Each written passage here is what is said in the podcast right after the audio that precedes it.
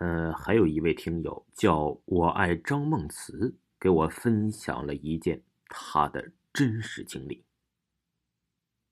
哼，这个听友啊是挺有意思的。就说之前先给我发个事，绝对是他的亲身经历啊，他打保票了，绝对是亲身经历。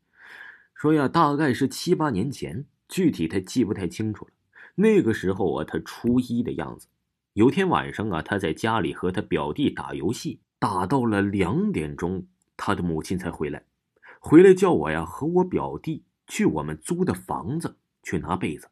租的房子呀，在小区的大门位置。我和表弟去拿了被子以后，因为天黑没灯，就有点害怕了。我们把被子盖在了头上走。这小孩呀也挺有意思的。那个时候像舞狮一样，走到一半，我就和我表弟呀突然一起都不动了，然后就感觉有人在脖子后面对着你脖子吹气一样，就浑身的汗毛都立起来了。我当时感觉特别清楚，脖子上的汗毛都一根一根的立起来。然后我们就听见女人呐，这嘿嘿嘿的笑声，很开心、很诡异的笑着。当时啊，一下子感觉这心脏都跳到喉咙里了，完全控制不了自己。然后前面呢，大概出现了十米的距离，跳出了一个女人，用着呃，说是跳啊，其实是更像是飘，就像是又蹦又飘那种，用着很奇怪的姿势，是手舞足蹈，跳得很夸张，脸色苍白。比这个月亮都白呀，头发扎成了两个团子，面颊处又有两坨红圈眼睛啊笑得和月牙一样弯，眯着眼睛笑，穿的是一个古代的花花绿绿的衣服，像东北人的花袄。这听友啊，观察这个这这这个人物啊，是非常的仔细，给我这么详细的都描述出来了。他只不过呀，这个花袄很薄，就像是烧纸人穿的那种衣服。他一出现，就用啊像鸵鸟一样的姿势，边笑边蹦。我当时完全动不了了，头发呀都被吓得炸开了，就能清晰的感觉到每根头发。他就从我们面前呢，是边笑边跳。当时我们感觉呀，过了很长的时间，他跳到一面墙的地方，就马上跳到了黑暗里了。他消失之后，我们才马上动了。在那之后啊，我都一直惊慌未定。于是啊，他马上吓疯了，边狂吼边跑，跑到家里呀，就上蹿下跳，边吼边跳，疯狂的跺脚。然后我妈问我们：“哎，怎么了？”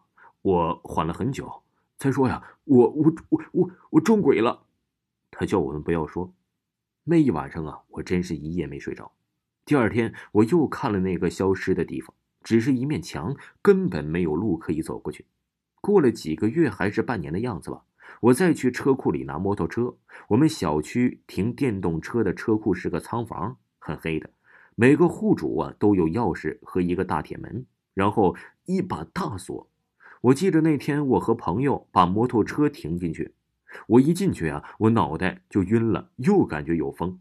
我把车锁了，赶紧就把铁门又锁上了。然后我和我朋友就在车库门口聊着天诡异的就在这个时候。我和我朋友一直站在车库门口，根本没人过来过，只是没有几秒看门的样子，再回头啊，这铁门就大开了。我和朋友都懵了，哎，想了想，什么时候有人开门了？和我朋友啊，就悄悄的一点一点走进去，看看谁在里面。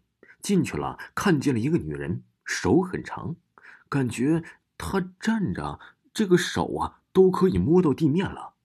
他蹲在了一个电瓶车旁边，和我的朋友啊一进去，他马上冲我们甩着手飞奔过来，我们吓傻了，马上就边叫边跑。最诡异的是，车库旁边就是门卫室，门卫室听到我们呀也叫了出来。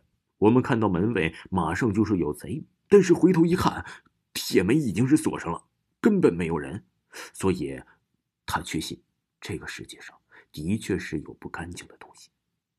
他呀还很喜欢看贴吧，和一些人分享自己的经历。这位听友又发誓了，这绝对是他的亲身经历。他也不知道会不会有人信，但是啊，这绝对绝对是他自己的亲身经历，不会搞错的。他绝对不是什么看不清楚啊，或者是紧张幻觉，绝对是真的。这个听友的故事，希望大家好好的听一听。咱们下期再见。